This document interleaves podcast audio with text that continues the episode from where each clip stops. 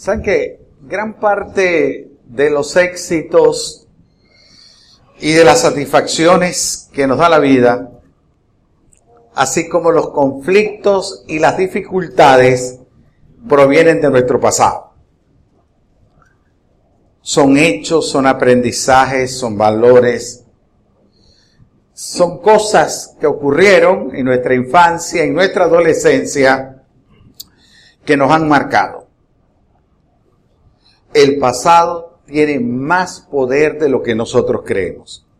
Tiene muchísimo poder.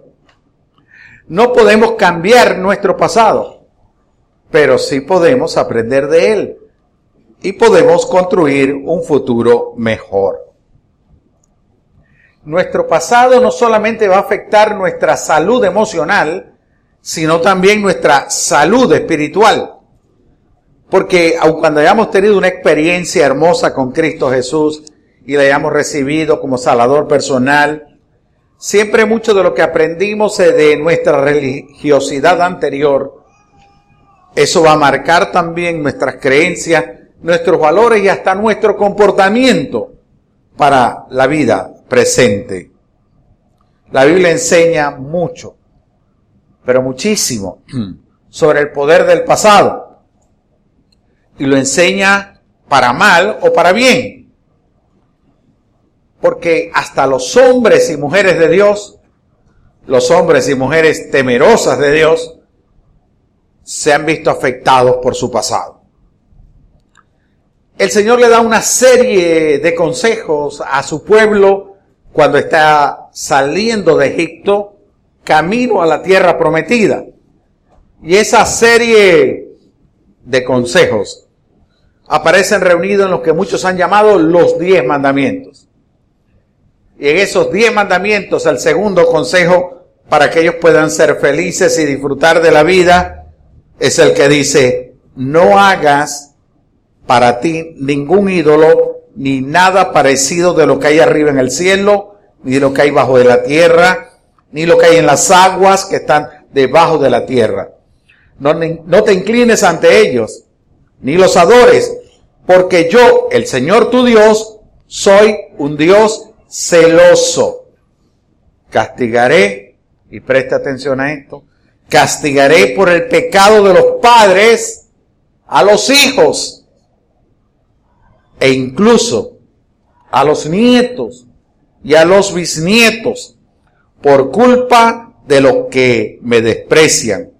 Pero mostraré fiel amor por mil generaciones a los que me aman y obedecen mis mandamientos. El Señor le está diciendo a su pueblo, de la conducta que tú tengas hoy, eso va a afectar a tus hijos, a tus nietos, a tus bisnietos, a las otras generaciones. Si es el pecado o es la desobediencia, los va a marcar hasta la cuarta generación. Pero también le dice, pero si es obediencia, voy a bendecir mil generaciones a través de ti. No se trata de ese tema que ha surgido últimamente de las maldiciones generacionales. Tal vez se trata de ese proceso de aprendizaje y enseñanza que nosotros asumimos a través de nuestros padres. Por ejemplo, los padres que han tenido problemas con la bebida, sus hijos tienen problemas con la bebida, sus nietos van a tener problemas con la bebida y sus bisnietos van a tener problemas con la bebida, porque han visto algo natural que mi papá tome, yo tomo, mis hijos van a tomar y allí va el padre que acostumbra al maltrato físico verbal a la esposa y a los hijos, esos muchachos van a repetir la conducta.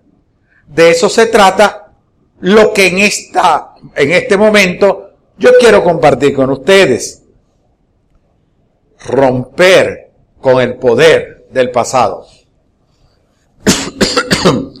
Cuando hablamos de romper con el poder del pasado, yo quiero darles dos dos ideas fundamentales. La primera, las acciones afectan nuestra descendencia.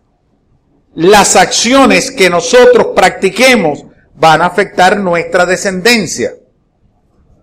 Es imposible, por ejemplo, que nosotros podamos liberar a las personas de su pasado sin que podamos comprender las familias en las cuales crecieron.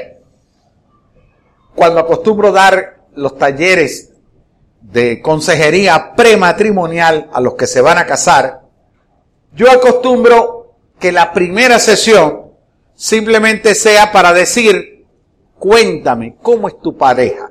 ¿Cómo son tus padres? ¿Cómo fue la relación entre tu papá y tu mamá? Porque muy probablemente él se va a comportar con su esposa como su papá se comportó con su mamá. Y ella se va a comportar como esposa de la misma manera que su mamá se comportó con su papá. Entonces es bien importante que entendamos que nuestras acciones presentes, lo que usted hizo esta semana, lo que hará la próxima semana, va a afectar su descendencia. Y quisiera considerar tres modelos rapiditos. Tres modelos de los cuales nos habla la Biblia. El primer modelo es David. ¿Cómo se comportó David? Y cómo eso afectó a su descendencia. La historia de David comienza en el primer libro de Samuel, el capítulo 16. La Biblia dice que David era un hombre conforme al corazón de Dios. Usted se puede imaginar algo así un hombre conforme al corazón de Dios. Pareciera que estuviéramos hablando casi como de un santo, ¿verdad? Como de alguien que no cometió pecado de ninguna naturaleza. En el libro de los Hechos se dice, tras destituir a Saúl, le puso por rey a David, de quien dio este testimonio el mismo Señor. He encontrado en David, hijo de Isaí, un hombre conforme al corazón de Dios. Dice, un hombre conforme a mi corazón. Él realizará todo lo que yo quiero. El Señor dice en su palabra que él encontró en David un hombre conforme a su corazón. Pero veamos el carácter de David. David fue hijo de Isaí. De él la Biblia habla muy poco, pero podemos inducir que era un hombre temeroso de Dios. Porque cuando Samuel llega a donde está Isaí y le dice, voy a ofrecer sacrificio al Señor por nuestros pecados, sacrificios de alabanza, ¿me quieres acompañar? Isaí no le dijo, tú muy ocupado. No, no hay que pagar los impuestos esta semana. O sea, no. Estuvo dispuesto a ir con el profeta para ofrecer sacrificio delante del Señor. David es ese salmista que nosotros leemos en la Biblia. Es el músico, es el compositor de tantos cantos, que incluso muchos le hemos puesto en este siglo música para interpretarla en nuestra alabanza y adoración. Pero David es conocido como el valiente rey. Es aquel hombre que cuando el gigante recuerdan ese pasaje, comienza a retar al pueblo de Dios, ese jovencito es el que lo enfrenta y lo derrota. Es un valiente rey. Pero lamentablemente, David también es conocido por sus pecados y por la forma como manejó esos pecados. Porque la manera como nosotros manejamos nuestros pecados va a marcar nuestra vida, pero va a marcar la vida de nuestros hijos, de nuestros nietos, de nuestros bisnietos y de nuestros tataranietos. Eso es lo que enseña la palabra de Dios. David a los 40 años, él comprendió o comprometió su relación con Dios. Porque a los 40, con aquella crisis que viven los hombres a esa edad, su relación con Dios se deterioró cuando él decidió adulterar con la bella Betsabé. Y como si fuera poco, mata al esposo de Betsabé para esconder su pecado. David en lugar de arrepentirse y decidir tomar las, decide tomar la senda del encubrimiento, de las mentiras, del abuso del poder para esconder su pecado. Y esa decisión del rey David repercutió, repercutió en su familia y repercutió también en el pueblo de Israel, porque los pecados de los gobernantes afectan a todos los pueblos. Salomón, el hijo de David, él sí pudo construir el templo que David quiso y a quien Dios se lo prohibió. Pero la Biblia describe a Salomón como un hombre muy sabio, pero con un corazón que se apartó de Dios por mucho tiempo. Salomón, el hijo de David, mezcló el culto a Dios o al Dios de Israel con el culto a los dioses de las otras naciones. Quiso crear un sincretismo religioso. Y la tercera generación de David, Roboán, hijo de Salomón, allí sí tocó a fondo la espiritualidad. Porque David le falló a Dios. Salomón mezcló el Dios de Israel con el Dios de las otras naciones. Pero Roboán se olvidó por completo del Dios de Israel. Introdujo el culto de las otras naciones al culto de Israel. Pero esas tres generaciones no solo practicaron el pecado de la idolatría, sino que sus vidas también se caracterizaron por la impureza sexual. En la Biblia vemos cómo David coleccionó esposas, además de cometer su adulterio con Bepsabé. Pero es que el hijo mayor de David, Amnón, de la segunda generación, llega a violar a su media hermana Tamar y la deshonra para siempre. Salomón, quien también es hijo de David, acumula 700 esposas y 300 concubinas y no porque le gustara tener mil suegras, sino que lo hace porque era un adicto al sexo. A su vez, Roboán, el hijo de Salomón, tiene 18 esposas y 60 concubinas. Aun cuando ciertamente esa era la manera más común para formar alianzas políticas en el antiguo Medio Oriente, eso constituye un acto de rebelión contra los mandamientos de Dios. Porque es que no son las prácticas comunes lo que agradan a Dios. Es la santidad, es apartarse del pecado. Pero un tercer pecado marcó la vida de David y su descendencia. Y ese fue la división familiar y la rivalidad entre hermanos. Ustedes recuerdan el momento en el cual David fue a llevarle algo de comida a su hermano, justo cuando Goliat está retando. ¿Qué pasó? Su hermano mayor, Eliab, se molesta con David y le dice, esta no es cosa de muchachos, esto es de hombre, vete, ¿qué haces aquí? Había tensiones entre los hijos de Isaí, entre David y Eliab. Absalón, uno de los hijos de David, mata a su hermano Adnón por haberle o por haber violado a su hermana Tamar en un acto de venganza. Y la familia se divide terriblemente. Absalón crece amargado, se autoproclama rey, conquista Jerusalén, busca asesinar a su propio padre, estalla la guerra civil. Más de 20 mil hombres mueren en esa guerra civil entre el enfrentamiento entre un hijo y su padre. Roboán, el hijo de Salomón, que es de la tercera generación, transmite ese patrón y lo lleva aún más lejos. Su familia se desintegra totalmente. De las doce tribus de Israel se separan en dos reinos. El reino del norte con diez tribus y el reino del sur con dos de esas tribus.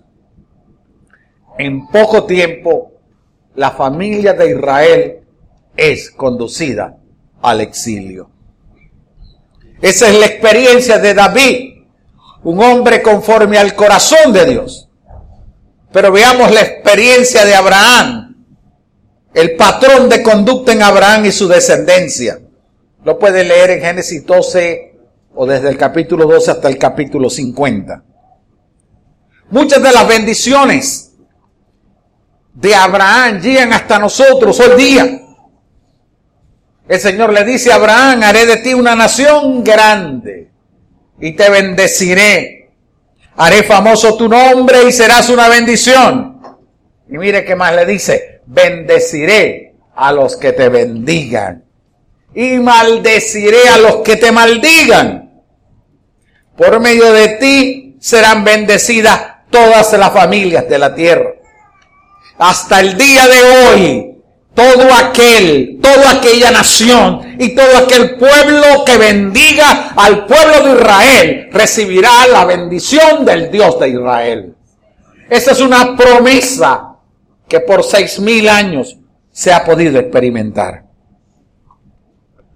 Pero veamos el patrón de la conducta de Abraham. ¿Qué caracterizó a Abraham? Por ejemplo, la mentira. Lo caracterizó a él y a su descendencia. Abraham tenía temor. Él era víctima del temor. Y él mintió dos veces sobre su esposa Sara. Él negó que fuera su esposa y fue una mentira piadosa porque era para salvar a su esposa. Algo así como aquella mentirita de los que piden asilo político cuando están mintiendo porque no son perseguidos políticos. Pero es para salvarse, usted sabe. Eso no va a traer consecuencias. ¿Qué pasa en la vida de Abraham? El matrimonio de Isaac y Rebeca termina dominado por la mentira. Jacob, el hijo de Isaac, ese elevó hasta la estratosfera el nivel de manipulación. Él mentía consistentemente a todas las personas con las que se relacionaba. Pero es que hasta la cuarta generación la mentira marcó a los descendientes de Abraham. Diez de los hijos de Jacob simularon la muerte de José. ¿Lo recuerdan? Se vistieron de luto le hicieron velorio. Bueno, al fin y al cabo era solamente para salvar a Abraham, ¿se acuerdan? Es lo que dijo fue una mentirita piadosa. Miren hasta dónde estamos llegando. El segundo patrón que marcó la vida de Abraham y su descendencia es que cada padre tenía un hijo favorito. Cada padre tenía un hijo favorito. Yo no estoy hablando ya de idolatría, lo recuerdan, eso quedó allá con David. No estoy hablando de pecados sexuales, tonterías, pues. Tener un hijo favorito, nada más. Abraham favoreció a Ismael, pero Sara, su esposa, quería sacarlo de la familia. Isaac favorece a Esaú y él quiere que reciba la poderosa bendición familiar. Jacob favorece a José. Y cuando le hacen creer que está muerto, entonces lo sustituye en su favoritismo por Benjamín. ¿Qué cosa? El tercer modelo familiar que experimenta Abraham y su descendencia es la rivalidad entre los miembros de la familia. La rivalidad entre los miembros de la familia. Ismael e Isaac, óigalo bien, para que entienda mucho de lo que está pasando en el campo profético hoy día. Ismael e Isaac tuvieron roces tan fuertes que sus tensiones y divisiones se mantienen hasta el día de hoy en el Medio Oriente. El enfrentamiento de lo que ahora llaman Palestina, de lo que llaman el mundo árabe y los judíos, viene desde que se enfrentaron Ismael e Isaac. Miles de años de guerra, de terrorismo, de violencia. Porque un padre tuvo un hijo favorito y el otro se resistió. José mismo pasó la mayor parte de su vida adulta separado de sus hermanos mayores, después de ser vendido como esclavo. Esaú y Jacob se volvieron enemigos declarados, porque Jacob le robó la bendición. ¿Qué podemos concluir de estos dos ejemplos? Que el pecado y sus consecuencias se transmiten de generación en generación. El pecado y sus consecuencias se transmiten de generación en generación. Por eso es que hoy debemos aprender a llevar una vida de santidad. Porque no es solo algo que tiene que ver con nuestra relación con Dios. Es que es algo que no queremos que avergüence a nuestros hijos, que impacten nuestros nietos, que impacten nuestros bisnietos. Yo sé que muchas veces cuando nosotros pecamos hay una tendencia a decir, si hasta los hombres de Dios pecaron, ¿qué diablo soy yo para no pecar? Y decimos, si pecó David, que era conforme al corazón de Dios. Si pecó Abraham, a quien Dios dijo que le iba a bendecir a aquellos que le bendijeran a él, ¿cómo no voy yo a enfrentar debilidades y pecados? Pero no podemos justificar nuestras acciones pecaminosas argumentando que los hombres temerosos de Dios también pecaron lo que aparece en la Biblia y estas experiencias y testimonios, estas historias que he compartido con ustedes, tiene un firme propósito. No es para justificar nuestra conducta, es para un aprendizaje, es para exhortarnos a una vida de santidad, a buscar de Dios. Por eso el apóstol Pablo cuando escribe a los Corintios en el capítulo 12, 10, les dice, todo eso le sucedió para servir de ejemplo y quedó escrito para advertencia nuestra, pues a nosotros nos ha llegado el fin de los tiempos. A nosotros que nos ha llegado el fin de los tiempos, debemos aprender entonces que todas las acciones que nosotros cometamos, que nuestros pecados y las maneras como nosotros manejemos ese pecado, va a marcar la vida de nuestros hijos, va a marcar la vida de nuestros nietos y la vida de nuestros bisnietos. Pero también podemos aprender de otro tipo de acciones. Veamos el ejemplo de Timoteo. A Timoteo significa el que honra a Dios. Eso significa su, su nombre. Es mencionado seis veces en el libro de Hechos, diecisiete veces en las cartas del apóstol Pablo, una vez en la carta a los hebreos. Timoteo es, tenía un padre griego y una madre judía. Del padre griego no se menciona mayor cosa, pero sí se menciona que ante la ausencia de ese padre, Pablo se convirtió en una especie de mentor espiritual y mentor emocional de ese muchacho. Es decir, si el padre de Timoteo estaba muerto, Pablo suplió esa ausencia. Si estaba vivo, pero no suplía el rol de padre, de líder espiritual de Timoteo, Pablo también cumplió ese rol. Cuando Pablo le está escribiendo a Timoteo y le está diciendo, ninguno tenga en poco tu juventud, sino sé ejemplo. Él está formando el carácter de ese muchacho, de ese adolescente. Está formando su carácter con principios y con valores. Está modelando la vida de Timoteo. Por eso es que de Timoteo dice Lucas, los creyentes de Listra e Iconio tenían un buen concepto de Timoteo tenían un buen concepto de él. Podemos decir así, de la juventud de esta generación. De Timoteo se le considera el sucesor de Pablo. Se le llama el segundo Pablo. Así como sabemos que Pablo fue el sucesor de Judas y la Biblia no menciona quién sucedió a Pablo, da la sensación de que aun cuando no es considerado como un apóstol, Timoteo asumió la posición de liderazgo que Pablo tenía. Escribe Pablo a los filipenses y le dice, Si el Señor Jesús quiere, espero enviarles pronto a Timoteo para que los visite. Y agrega, no cuento con nadie como Timoteo. Todos los demás se ocupan de sí mismos y no de lo que es importante para Jesucristo. Pero ustedes saben cómo Timoteo ha dado muestra de lo que es. Como un hijo con su padre, él ha servido a mi lado en la predicación de la buena noticia. Ahí vemos a Pablo hablando del testimonio de Timoteo.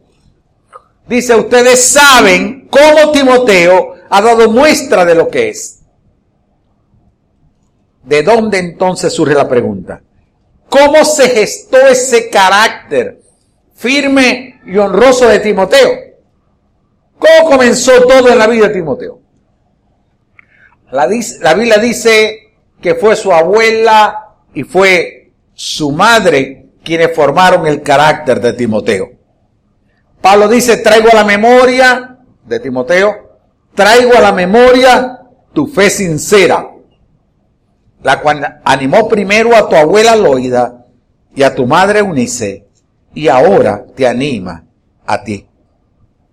La fe sincera de su abuela, no la fe fingida, no la fe hipócrita. La fe sincera de la abuela Loida se la transmite a la madre Eunice y la madre Eunice se la transmite a Timoteo. Ven cómo el pecado se va transmitiendo de generación en generación. Y ve cómo la bendición de Dios se va transmitiendo de generación en generación. Pero usted podrá decir, ah, perfecto, vamos a aprender de Timoteo. Y usted es hombre. Y entonces usted dice, bueno, que sea mi esposa, que sea la suegra, la abuela, la que se encargue de los muchachos. Yo no. No, no es cierto. No es cierto. ¿Por qué? Porque en la vida de Timoteo intervino un hombre llamado Pablo. Él fue su mentor de la juventud. Y se lo recuerda cuando en el capítulo 3 de la segunda carta le dice, pero tú permaneces firme en lo que has aprendido y de lo cual estás convencido, pues sabes de quiénes lo aprendiste desde tu niñez conoce las sagradas escrituras que pueden darte la sabiduría necesaria para la salvación mediante la fe que es en Cristo Jesús. Ante la ausencia de un modelo masculino en la familia, Dios escogió a Pablo para esa tarea.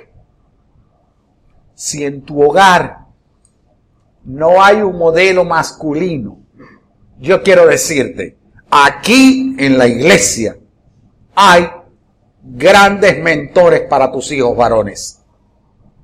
Hay mentores espirituales y emocionales para los niños y adolescentes. Hay un programa completo para los niños. Desde el tiempo de adoración infantil, desde el club de sembradores. Así que podemos decir que ni la ausencia de un padre, ni siquiera la juventud fueron obstáculos para que Timoteo sirviera a Dios y fuera el sucesor de Pablo. Nosotros podemos ser de utilidad a muchas personas en la iglesia. A veces hacemos detalles, cosas pequeñas que parecen que son intrascendentes, pero que pueden marcar la vida de muchas personas. En días pasados, en el viaje que hice me encontré con dos muchachos que me acompañaron cuando yo tendría unos 28 o 29 años. A mí la iglesia madre, la iglesia de Pravia, me asignó un campo misionero en la carretera de la Concepción. En aquel momento ya yo trabajaba secularmente, ya era periodista. Y dos muchachos de la iglesia de Pravia, dos muchachos de los cuales yo pudiera tener, llevarle 8 o 10 años, me acompañaban uno iba con una guitarra, el otro simplemente por compañía o por tratar de ayudar con la dirección, por cualquier cosa. Y luego que salíamos del viaje el martes en la, a la Concepción para el tiempo de oración o el domingo, siempre tendía que, ah, le voy a brindar algo. Ustedes saben que esa es mi debilidad, la comida, no la brindada. la comida. Y siempre iba y les compartía algo y le hablaba pequeños detalles. En este viaje, después de más de 20 años los contacté. Pude compartir con ellos, estar en sus casas. Ambos están en el ministerio. Ambos están sirviendo al Señor. Ambos tienen más de 20 años sirviendo al Señor en diferentes tareas. Y ambos me dijeron lo que nos inspiró al ministerio ver tu entrega. Porque veíamos salir de panorama cuando la gente se iba a descansar, tú te ibas a servir al Señor. Y eso puso en nosotros una carga para el servicio al Señor. Tú no sabes cuánto de esos pequeños detalles que tú estás haciendo al vincularte en un ministerio en nuestra iglesia, al cumplir cualquier tarea con tus compañeros de trabajo. Tú no sabes cómo tú estás siendo instrumento de Dios para levantar una generación temerosa de Dios que viva en santidad. Pero a menos que captemos el poder del pasado sobre lo que somos hoy en el presente, vamos a repetir inevitablemente todos aquellos patrones en las relaciones dentro y fuera de la familia. Porque déjame decirte, en el trabajo te comportas como te formaron en tu casa. En el vecindario te comportas como te formaron en tu casa. Por eso tenemos que entender cómo el pasado tiene poder y cómo tenemos que romper con el poder del pasado. La segunda cosa que quiero compartir con ustedes es que podemos cambiar el presente y tener un buen futuro. Podemos cambiar el presente y tener un buen futuro. La vida es una novela que se comenzó a escribir el día que nacimos. Así que cada día escribimos un capítulo diferente. Ni usted ni yo podemos cambiar el inicio de esa novela. Ya pasó, está escrita. Pero ¿qué podemos hacer? Comenzar a escribir un capítulo diferente cada nuevo día. Y si comenzamos a escribir un capítulo diferente a la vida que es una novela, vamos a tener un final feliz en esa novela. Vamos a tener un final feliz en nuestra vida. Pero tenemos que comenzar hoy a escribir un capítulo diferente tengo que decirlo. Pero nuestra familia es el grupo más poderoso que ha influido en tu vida.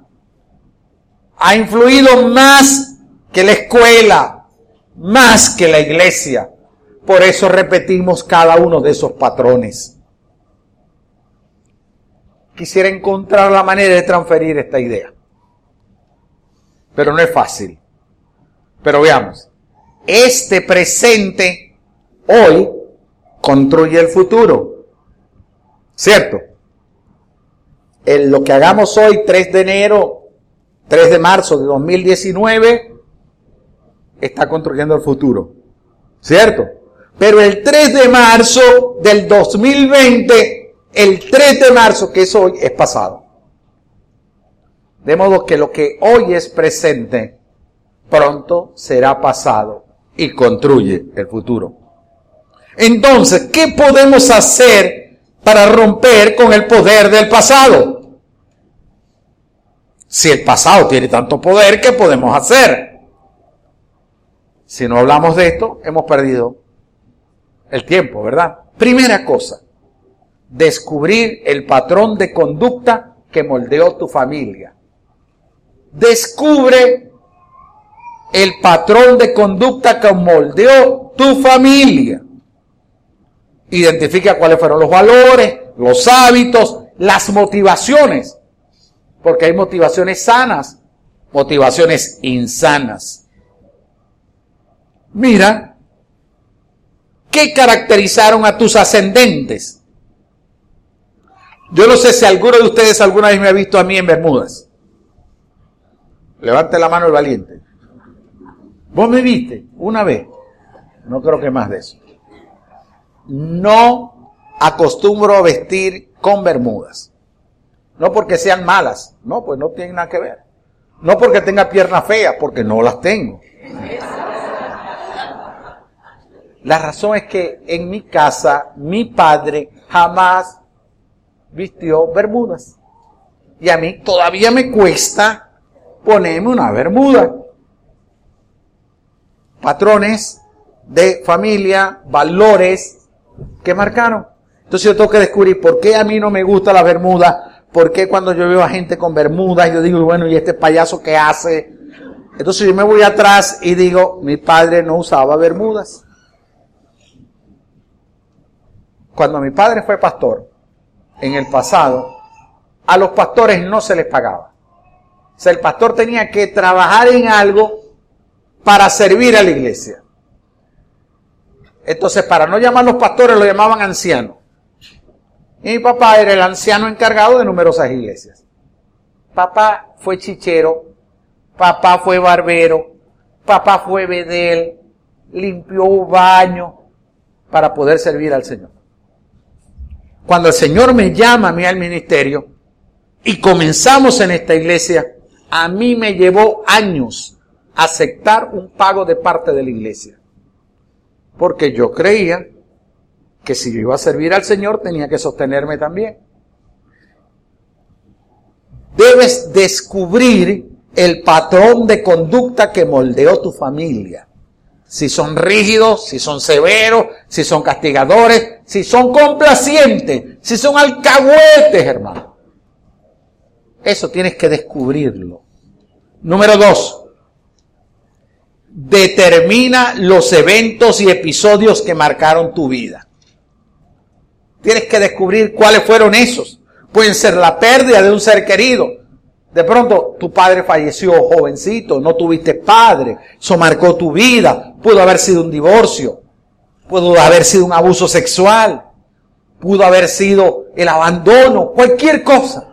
Pero hay episodios de tu vida, eventos que marcaron.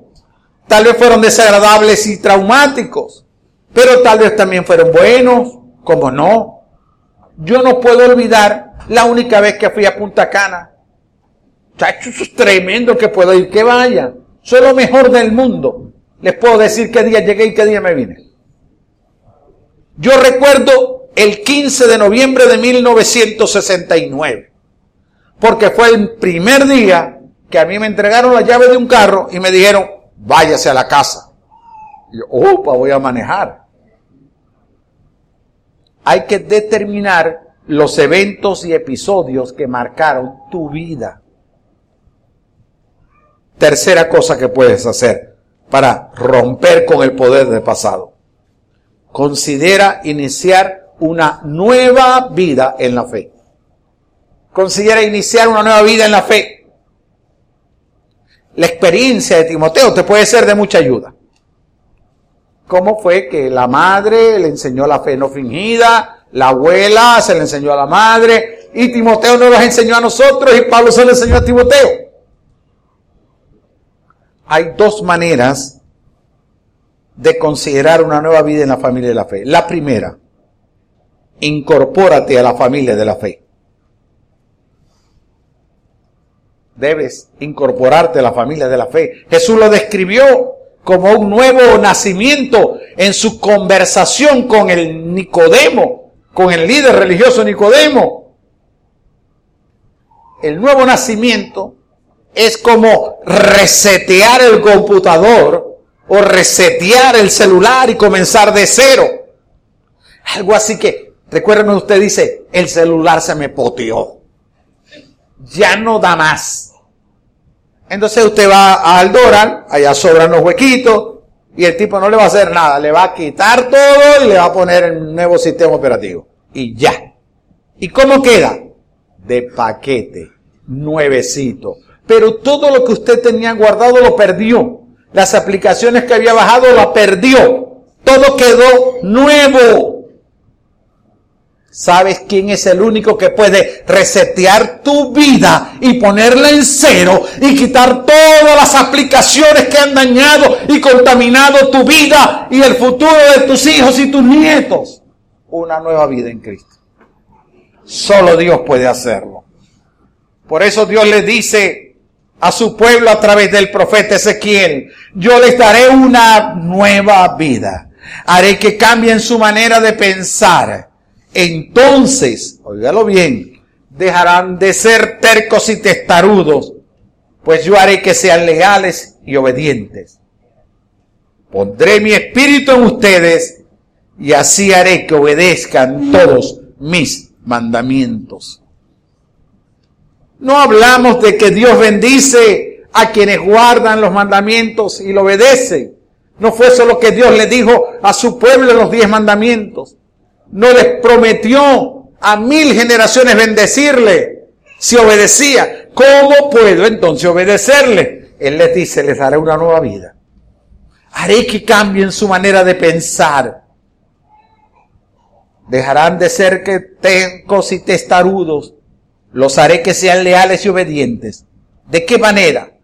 Pondré mi espíritu en ustedes. Cuando usted recibe a Jesús como su Salvador personal, usted recibe el Espíritu de Dios que le va a guiar a toda verdad. Que le va a guiar para que usted abandone el pecado, para que usted se deje guiar por el Espíritu del Dios Santo. Primera cosa entonces, podemos involucrarnos en la familia de la fe. Segunda cosa que podemos hacer, podemos percibir la familia de la fe de otra manera. Percibir a la iglesia como familia de la fe de otra manera. Porque la iglesia es la nueva familia de Dios. ¿Recuerdan el pasaje que dice Marcos, el evangelista, que en algún momento llegan a buscar al Señor y le dicen, allá está tu madre y están tus hermanos? Y él le dice, no, mi familia son los que están aquí. La familia de Dios somos sus discípulos, somos sus seguidores. Así que el factor que va a determinar de manera más significativa tu nueva identidad como cristiano no es la sangre biológica, es la sangre de Cristo Jesús derramada en la cruz del Calvario para perdón de pecado y para liberación de todo nuestro pasado. Pedro nos habla de cómo somos ahora. Dice que Dios nos ha dado un nuevo nombre, una nueva herencia y un nuevo poder para disfrutar de esa vida en su segunda carta. Dice, mediante su poder divino, Dios nos ha dado todo, oígalo bien, todo lo que necesitamos para llevar una vida de rectitud. Dios te ha dado todo lo que necesitas para llevar una vida de santidad. Y agrega Pedro, todo esto lo recibimos al llegar a conocer a aquel que nos llamó por medio de su maravillosa gloria y excelencia. Y agrega, y debido a su gloria y excelencia, nos ha dado grandes y preciosas promesas. Estas promesas hacen posible que ustedes participen de la naturaleza divina y escapen de la corrupción del mundo causada por los deseos humanos. La iglesia local, la iglesia Dios admirable Maracaibo, se convierte en el lugar donde de una forma muy real Dios te da una nueva familia. Te da una familia en la fe. Una familia que ha sido renovada por el poder del Espíritu Santo. Una familia que ha sido comprada por la sangre de Cristo derramada en la cruz del Calvario. Ciertamente, cuando recibes a Cristo, no cambia lo que ocurrió, las consecuencias de tu pecado. Pero sí cambia la perspectiva de la vida, sí cambia la manera como construimos el presente y el futuro. Entonces usted podrá entender por qué hago cosas que no debiera hacer, por qué otros en la iglesia hacen cosas que me desagradan. La iglesia local es el lugar donde de una forma muy real Dios te da una nueva familia. Se cuenta la historia de un viejo rabí, quien sobre su lecho de muerte, él dijo, cuando era joven me propuse cambiar el mundo. Y cuando tuve más edad me di cuenta que eso era muy ambicioso. De manera que en vez de cambiar el mundo me, propuse cambiar el pueblo. Y cuando envejecí me di cuenta que era muy difícil. Así que me propuse cambiarme a mí. Ahora como un viejo. Al final de mis días entendí que si me hubiera enfocado en comenzar conmigo mismo, ah, quizás había logrado cambiar mi familia, mi pueblo y quizás hasta hubiera cambiado el mundo. Hoy es el mejor día, no para cambiar a tu familia, no para cambiar tu vecindario, no para cambiar a la iglesia, no para cambiar el país ni para cambiar el mundo. Hoy es el mejor día para comenzar una nueva vida que rompa con el poder del pasado. Hoy vas a escribir el capítulo de tu vida, de la novela que es tu vida. Tú decidirás si será para construir un futuro de bendición para ti, para tus hijos, tus nietos o tus bisnietos o mil generaciones, o lo será para pagar las consecuencias del pecado. Tú decides hoy. Vamos a inclinar nuestros rostros y vamos a orar. Antes de orar, quiero hacerte una invitación. Quisiera invitarte a participar en la familia de Dios. La Biblia dice que Dios es nuestro Padre y que nosotros somos sus hijos. Pero para eso necesitas un encuentro personal con Dios. Resetear tu vida. Y eso solamente lo puedes hacer Dios cuando le recibes como Salvador personal. Si en este momento tú admites que eres un pecador y que ese pecado te ha hecho un daño severo, tremendo, que no quieres que se prolongue a tus hijos, nietos y bisnietos, hoy puedes venir con ese corazón arrepentido a Cristo y Él perdonará tu pecado y te hará una nueva persona. Si quieres recibir a Cristo, yo te animo para que hagas una oración en donde vas a confesar públicamente que eres un pecador y que quieres que Cristo perdone tu pecado y te dé su espíritu para que te guíe a toda verdad. ¿Quieres recibir a Jesús? Entonces allí donde estás, repite conmigo en alta voz, Padre Celestial, yo quiero reconocer hoy públicamente que soy un pecador. Te pido perdón por todos mis pecados. Entra a mi vida. Hazme una nueva persona. Dame tu espíritu para que me guíe por siempre. Escribe mi nombre en el libro de las personas que son salvas. Gracias Jesús por perdonar mi pecado. Amén.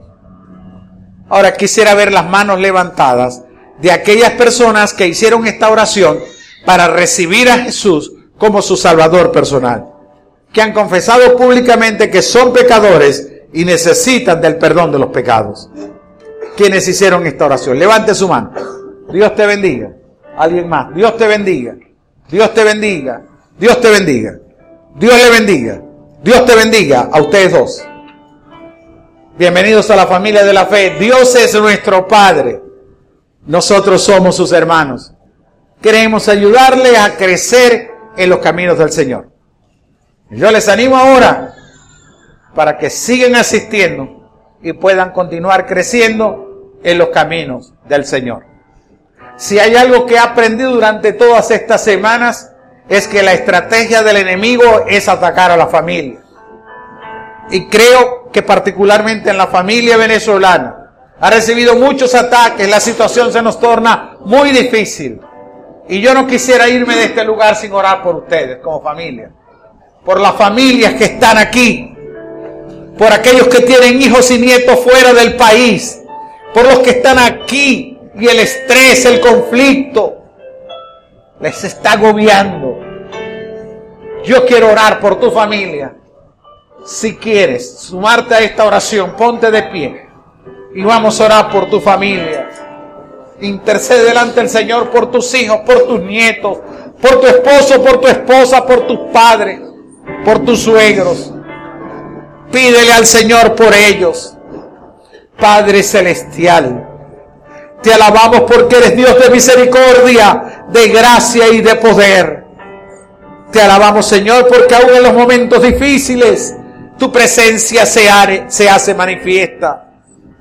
Ahora Señor, nos unimos en este clamor como tus hijos, como tu pueblo, como la familia de la fe, para orar por la familia venezolana. Oramos, Señor, por nuestros hijos, por nuestras esposas, por nuestros padres, Señor, por nuestros nietos, por los suegros, por la familia dividida. Señor, te pedimos cuidado, protección y provisión para cada familia venezolana. Señor, sé tú nuestro guardador. Permite, Señor, que la semana que hoy comenzamos sea una semana de bendición, porque lo pedimos en el nombre de Jesús, que es sobre todo nombre. Señor, ahora oramos en actitud de gratitud a ti por estos diezmos y ofrendas y te damos gracias por la provisión que has tenido para con nosotros. Oramos en el nombre de Jesús para que sea la gloria. Amén. Eliel con nosotros para terminar el servicio.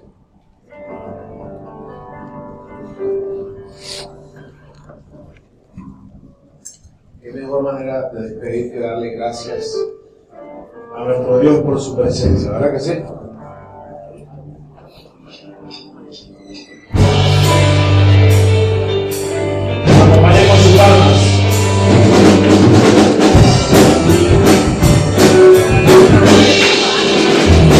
Gracias Señor, te damos por tu presencia.